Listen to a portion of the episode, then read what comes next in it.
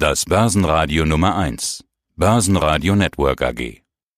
Heiko Thieme spricht Klartext. Der Heiko Thieme Club. Heiko Thieme, globaler Anlagestratege.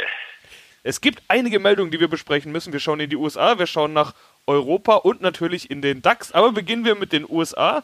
Herr Thieme, Trump macht angeblich Platz. Das ist eine der Meldungen der Nacht. Kommt da jetzt doch noch die Einsicht oder wie sehen Sie das?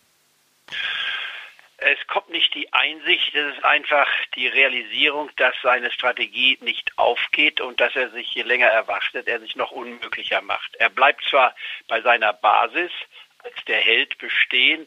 Aber auf der politischen Seite kommen jetzt immer mehr auch Republikaner. Neun sind es bereits an der Zahl von den 51 republikanischen Senatoren, die jetzt klar gesagt haben, wir müssen zur Realität zurückgehen. Und all das, was Trump an Finessen und pervertierten Finessen, kann man sagen, wie es ja hier ans Tageslicht getreten ist, vorhatte, geht also nicht auf. Selbst bei den Wahlmännern wollte er Manipulation vornehmen. Er hat sich wie in einem sehr, sehr niedrigen Schwellenland sich bewegt. Wir sprechen früher immer von der Bananarepublik. So hat sich Amerika aufgeführt und äh, hat natürlich jede Glaubwürdigkeit verloren, sodass das Jahre oder Jahrzehnte dauern wird, wenn Amerika jemals den Finger erhebt und sagt, hier, das dürft ihr nicht machen, würde man sagen, wie habt ihr es denn gemacht?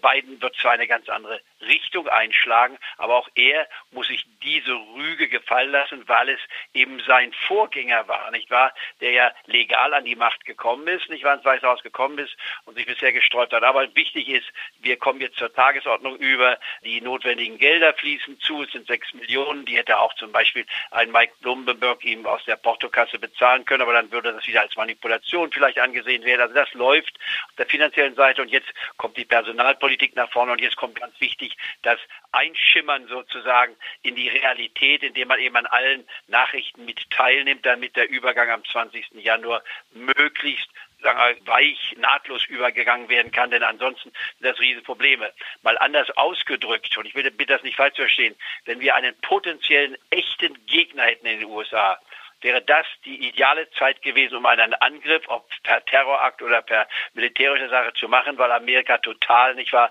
zurzeit zersplittet ist und die Koordinierung natürlich nicht da ist. Aber glücklicherweise kann man nur sagen, ist die Welt nicht in einer solchen Gefahr. Auch das sollte man als Positives ausdrücken.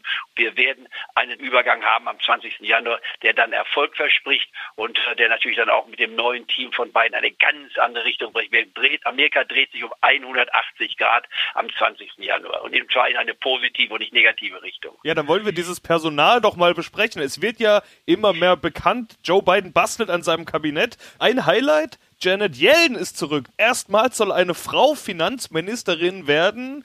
Eine alte Bekannte an der Börse, wir kennen sie ja schon, sprechen wir bestimmt gleich nochmal drüber. Wir haben John Kerry, noch einen alten Bekannten, der wird Klimabeauftragter. Alejandro Mayorkas wird Minister für Heimatsicherheit mit hispanischem Hintergrund, auch das ein Novum. Erstmals eine Frau als Spitze der Nachrichtendienste, also Director of National Intelligence, Ex-Obama-Beraterin Avril Haines. Also da sind doch tatsächlich, ja, ich will fast schon revolutionäre Personalpolitik, äh, die Joe Biden da aufstellt. Sie haben jetzt gesagt, die Politik wird sich um 180 Grad drehen. Wie finden Sie diese Personalpolitik, die Joe Biden da gerade betreibt? Ich finde sie verständlich. Sie ist aus der aktuellen Situation her gesehen fast optimal, obwohl es hier auch echte Fragezeichen und Nachteile gibt, die ich gleich diskutieren werde. Aber hier sehen wir einen Mann, der fast 50 Jahre, genau gesagt 47 Jahre im politischen Geschäft tätig ist, der ein Kompromisskandidat, Person ist, der sagt, er hat Biden versteht eines in der Politik und auch übrigens im Privatleben auch in der Anlagestrategie übrigens sollte man das beherzigen. Wer extrem argumentiert und handelt, der läuft Gefahr, Schiffbruch zu erleiden. Er kann gelegentlich auch fantastische Siege erzielen.